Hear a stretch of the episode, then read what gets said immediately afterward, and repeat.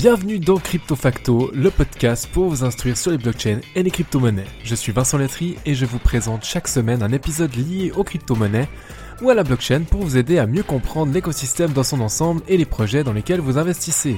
Le but est de monter en connaissances et en compétences semaine après semaine pour devenir des investisseurs crypto avertis et aguerris. Bien évidemment, je ne donne aucun conseil en investissement, faites vos propres recherches et restez les seuls maîtres de votre argent. Si vous aimez le podcast, abonnez-vous, laissez un commentaire 5 étoiles et partagez vos épisodes préférés. Ça m'aide énormément au référencement du podcast et c'est ma récompense pour tous les contenus gratuits diffusés ici. Bonne écoute à vous, place à l'épisode. Et salut tout le monde, bienvenue dans un nouveau de marché de crypto facto. C'était absolument pas prévu que je prenne la parole aujourd'hui et euh, je dois dire que euh, j'ai pas forcément beaucoup de temps à consacrer à réfléchir à ce que je vais vraiment vous dire dans, ce point. Euh, j'ai titré explosion du marché des cryptos. Est-ce que je vends finalement? Je vais revenir un petit peu sur sur le Bitcoin, sur l'Ether, sur quelques altcoins que en tout cas je suis. Et euh, la grande question du jour sera faut-il vendre Sachant que je ne prodigue aucun conseil en investissement, mais je partagerai ce que moi je fais et ce que je pense en tout cas. Et peut-être que ça pourra être utile à certains, certaines d'entre vous. Alors, euh, bien sûr, hein, c'est un point de marché, il y a du clic, il y a du bruit de clavier, il y a, de tout. Je ne couperai absolument rien. Et puis, je, le, je vais l'uploader tel quel, comme ça, vous avez tout compris. Nous sommes le 27 février 2024 et dans la nuit, Bitcoin est allé euh, dépasser carrément les 56 000 dollars. On frôle peut-être les 57 000. Euh, je vais juste aller regarder là, maintenant, tout de suite, où est-ce qu'on en est. Bitcoin, 56 347 au moment où j'enregistre cet épisode. Euh, c'est ouais, c'est génial en fait, c'est génial. On n'est pas si loin maintenant du all-time high. Euh, Est-ce que on va connaître un gros retracement avant d'aller toucher ce all-time high? Est-ce qu'on y va tout chousse quasiment? Est-ce que on va le faire avant le halving du Bitcoin qui est supposé arriver dans une cinquantaine de jours? Waouh, il y a tellement d'informations, il y a tellement de signaux positifs qu'on a l'impression que le marché ne peut absolument pas euh, retracer. Et on est peut-être dans l'excès, mais pas forcément de la part des petits portefeuilles. Euh, D'après toutes les métriques qu'on a à disposition, ce sont les gros joueurs qui font le marché en ce moment. Et puis on voit notamment le poids des ETF dans les volumes de, transactions qui vont vers BTC en tout cas, donc BlackRock en tête, bien évidemment. On a vu aussi le, le grand patron là, euh, ah, j'ai oublié le nom de sa compagnie, mais Michael Saylor, qui est un des types qui a le plus de Bitcoin au monde. Il en a encore racheté, je sais, enfin plusieurs milliers, je sais pas exactement combien, plusieurs milliers. Euh, j'ai vu l'information passer ce matin. Euh, c'est juste complètement dingo de, de se dire que euh, eux ils renforcent encore alors qu'on est proche d'un ATH. Donc c'est à se demander quand est-ce que les plus petits portefeuilles vont commencer à rentrer, que les nouveaux aussi, les, les, les tout nouveaux vont arriver sur le marché. Et quelque part, eh ben, faut vraiment vous dire que euh, ceux qui vont arriver en dernier seront un peu les dindons de la farce parce que on n'est pas dans un marché qui est, qui est agréable et où tout le monde peut gagner. Déjà, il faut bien garder ça en mémoire, que ce soit sur Bitcoin ou sur les altcoins, c'est encore pire, hein, mais sur Bitcoin, il y a forcément un moment donné où le marché va atteindre des points hauts et où il va y avoir des ventes massives.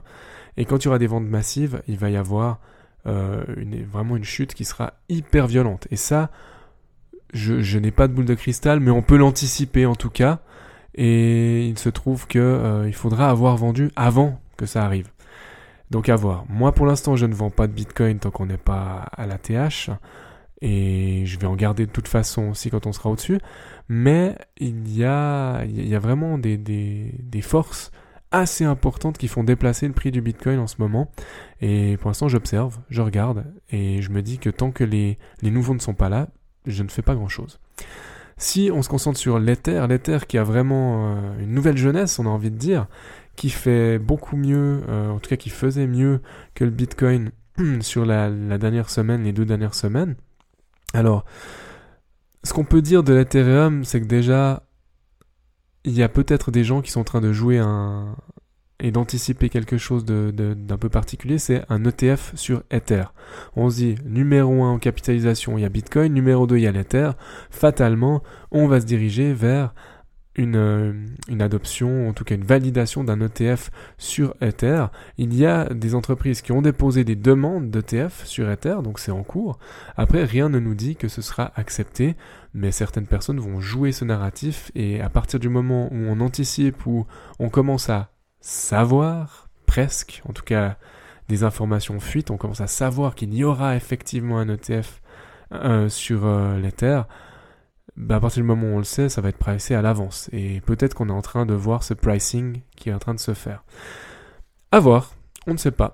Et en plus, on a la mise à jour Duncan, qui est, euh, enfin, peut-être je l'ai pas prononcé juste, mais on a une mise à jour qui est en train de, se faire sur, sur Ethereum, en tout cas sur les, les testnets. Euh, cette mise à jour vise à diminuer les euh, coûts de transaction sur les layers 2 d'Ethereum. Alors à voir, euh, mais en général ils font ça bien, ça leur prend énormément de temps, mais ils le font bien. Donc on va faire confiance à Ether pour que ça ajoute un petit peu de valeur à tout l'écosystème. Si on prend les altcoins, là dans ma stratégie, il est prévu que la surperformance viendra de certaines altcoins. Je vais performer avec Bitcoin, Ether et puis les grosses capitalisations, mais j'aimerais aussi avoir tout à coup des, des, fins de, des fonds de portefeuille qui, qui fassent vraiment plaisir. Et à ce titre, on voit par exemple que Matic arrive gentiment à des niveaux intéressants qu'il va falloir passer pour confirmer l'embellie, mais on est au-dessus des 1 dollar. Mais de mon point de vue, on n'a pas encore vu les beaux jours sur Matic. C'est aussi le même topo pour Atom par exemple, qui est une embellie, mais on n'a encore pas fait grand-chose de mon point de vue et je peux me tromper. Euh, et là, je, je me concentrais que sur les grandes capitalisations. Par contre, aujourd'hui, euh, ce que je remarque dans mon radar, là, tac, je le reprends, Theta. Theta nous fait une jolie performance. 56% là tout de suite, il est passé à 2,24. On était à 1,12 euh, à un moment donné la semaine dernière. Mois précédent, on était plutôt à 0,9. Et sur l'année, si vous avez été bon, bah, vous l'avez presque eu à, à 50 centimes, 50 cents. Donc vous pouvez faire plus de x4 si vous avez eu ce point d'entrée là unique. Alors moi j'ai un point d'entrée euh, lissé un peu dans le temps, je l'ai pas pris au plus bas, j'avais initié une ligne il y a bien longtemps, on était autour des 1 dollar. On était autour des 1 dollar et ce qui fait que là bon bah j'ai j'avais moyenné un petit peu à la baisse, mais pas tant que ça finalement. Donc je, fais une performance, je suis content de voir Theta, qui est un joli projet, qui se réveille. J'ai fait un dossier dernièrement sur Theta Network, donc je vous mettrai le lien en description si vous avez besoin d'un petit cours de rattrapage. On marque STX, à nouveau STX performe, c'est fou. J'adore Stax, c'est génial. 25,6% euh, sur la journée. Il y a, y a vraiment des, des, explosions qui vont de partout. Et pourquoi je vous dis tout ça, euh, finalement? Parce que hum, en fonction de vos cours d'achat, il y a des altcoins qui, deviennent intéressantes, mais où peut-être il faudra prendre quelques profits, et c'est la question du jour, faut-il vendre? Je n'ai aucunement le droit de prodiguer des conseils en investissement, ce n'est pas mon métier, et ça vous devriez le savoir. En revanche, je peux vous expliquer, vous partager ce que je fais, et après à vous de trier cette information, de comparer avec d'autres, très important. Je ne suis pas un évangéliste, je ne suis, je ne veux pas être un gourou. Euh, j'ai juste envie de partager ce que je fais et d'essayer d'apporter un peu de valeur, ne serait-ce qu'en termes de mindset, sur le prochain bull run. Déjà, ce qu'il faut considérer, c'est que, outre le fait de vendre, je n'achète pas. Donc avant de parler de vendre, que ce soit clair, je n'achète rien du tout. Il peut m'arriver d'arbitrer entre deux tokens, donc de swapper entre, par exemple, euh, euh, je l'ai pas fait, hein, mais entre Ether et Bitcoin.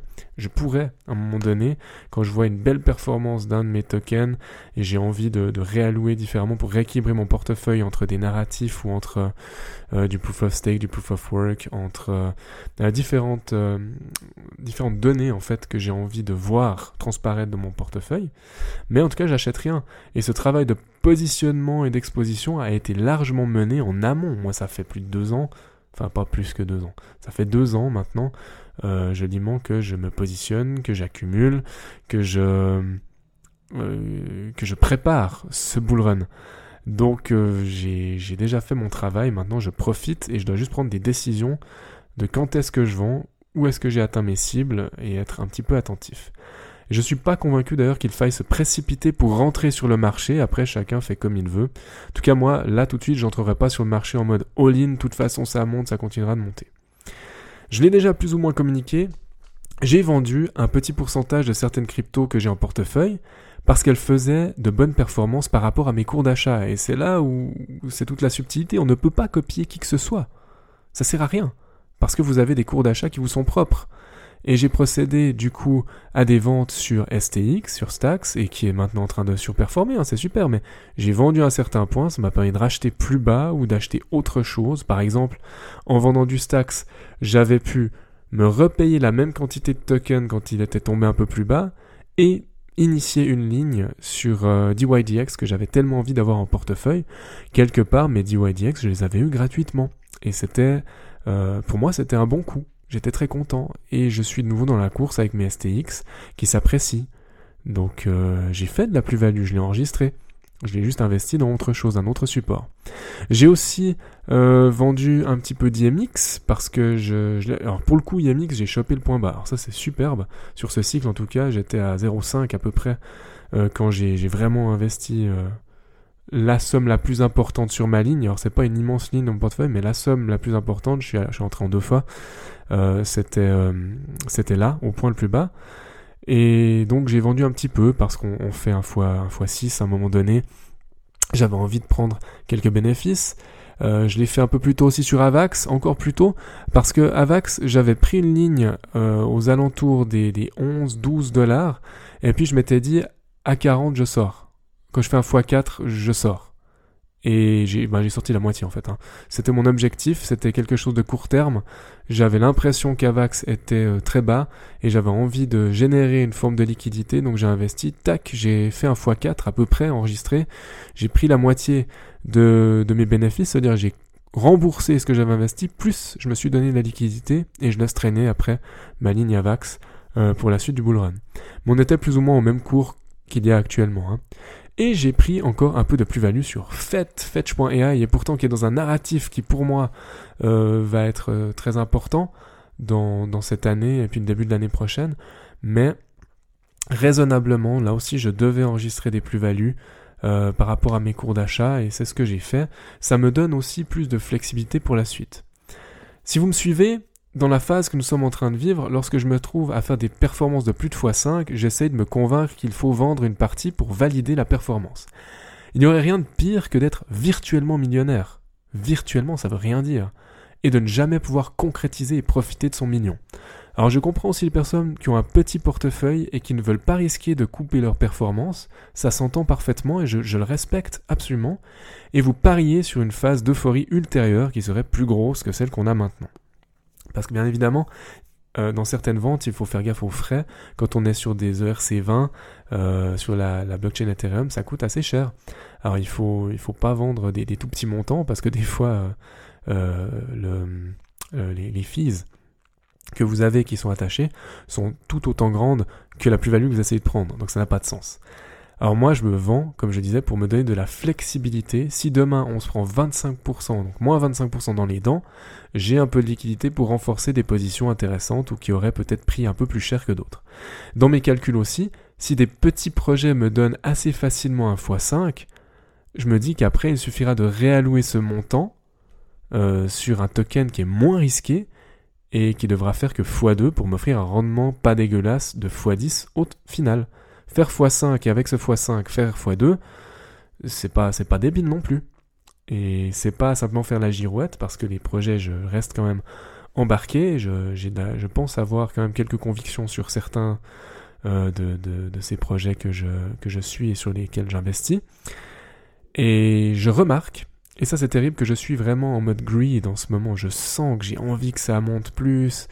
Euh, c'est un sentiment qui est assez particulier et qui est bien signe qu'on arrive quand même dans un, dans un, bull market. Je me vois espérer que ça continue de monter à n'en plus finir, mais je sais pertinemment que fatalement il va y avoir un retournement, et que ce retournement il sera rapide. Et comme je ne sais pas quand, et que j'ai une gestion dynamique de mon portfolio, je préfère prendre une partie de mes bénéfices.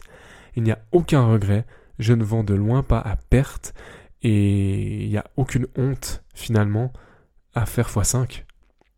Regardez autour de vous qui est capable de faire x5. Pas beaucoup de monde. Donc il n'y a pas de honte à le faire. C'est même génial. Et puis on aura encore des beaux jours devant nous, on l'espère. Mais outre le fait d'espérer, il faut enregistrer des bénéfices pour se prémunir de toute mauvaise surprise. Sur ces belles paroles, merci de m'avoir écouté. Euh, j'espère que c'était pas trop décousu parce que hum, parce que vraiment c'était pas prévu d'enregistrer aujourd'hui et encore moins d'uploader euh, un épisode aujourd'hui. Mais voilà, euh, le marché bouge, je me sens le besoin de communiquer avec vous. Euh, dites-moi ce que vous pensez de tout ça dans la section commentaires. et puis contactez-moi par LinkedIn si vous préférez, tout sera en description. Et en attendant de nouveaux dossiers, de nouveaux points, n'importe quoi finalement, un format sur CryptoFacto, je vous dis à tout bientôt, prenez soin de vous. Ciao tout le monde. Merci infiniment d'avoir écouté cet épisode jusqu'au bout. Pour poursuivre la discussion, vous pouvez me retrouver sur LinkedIn, le lien sera en description. Je ne le répète jamais assez, partagez votre avis sur cet épisode dans les commentaires sur Apple Podcast, laissez-moi une note maximale, ça m'aide beaucoup au référencement du podcast. Et en attendant de vous retrouver pour un nouvel épisode de Crypto Facto, prenez soin de vous et à bientôt.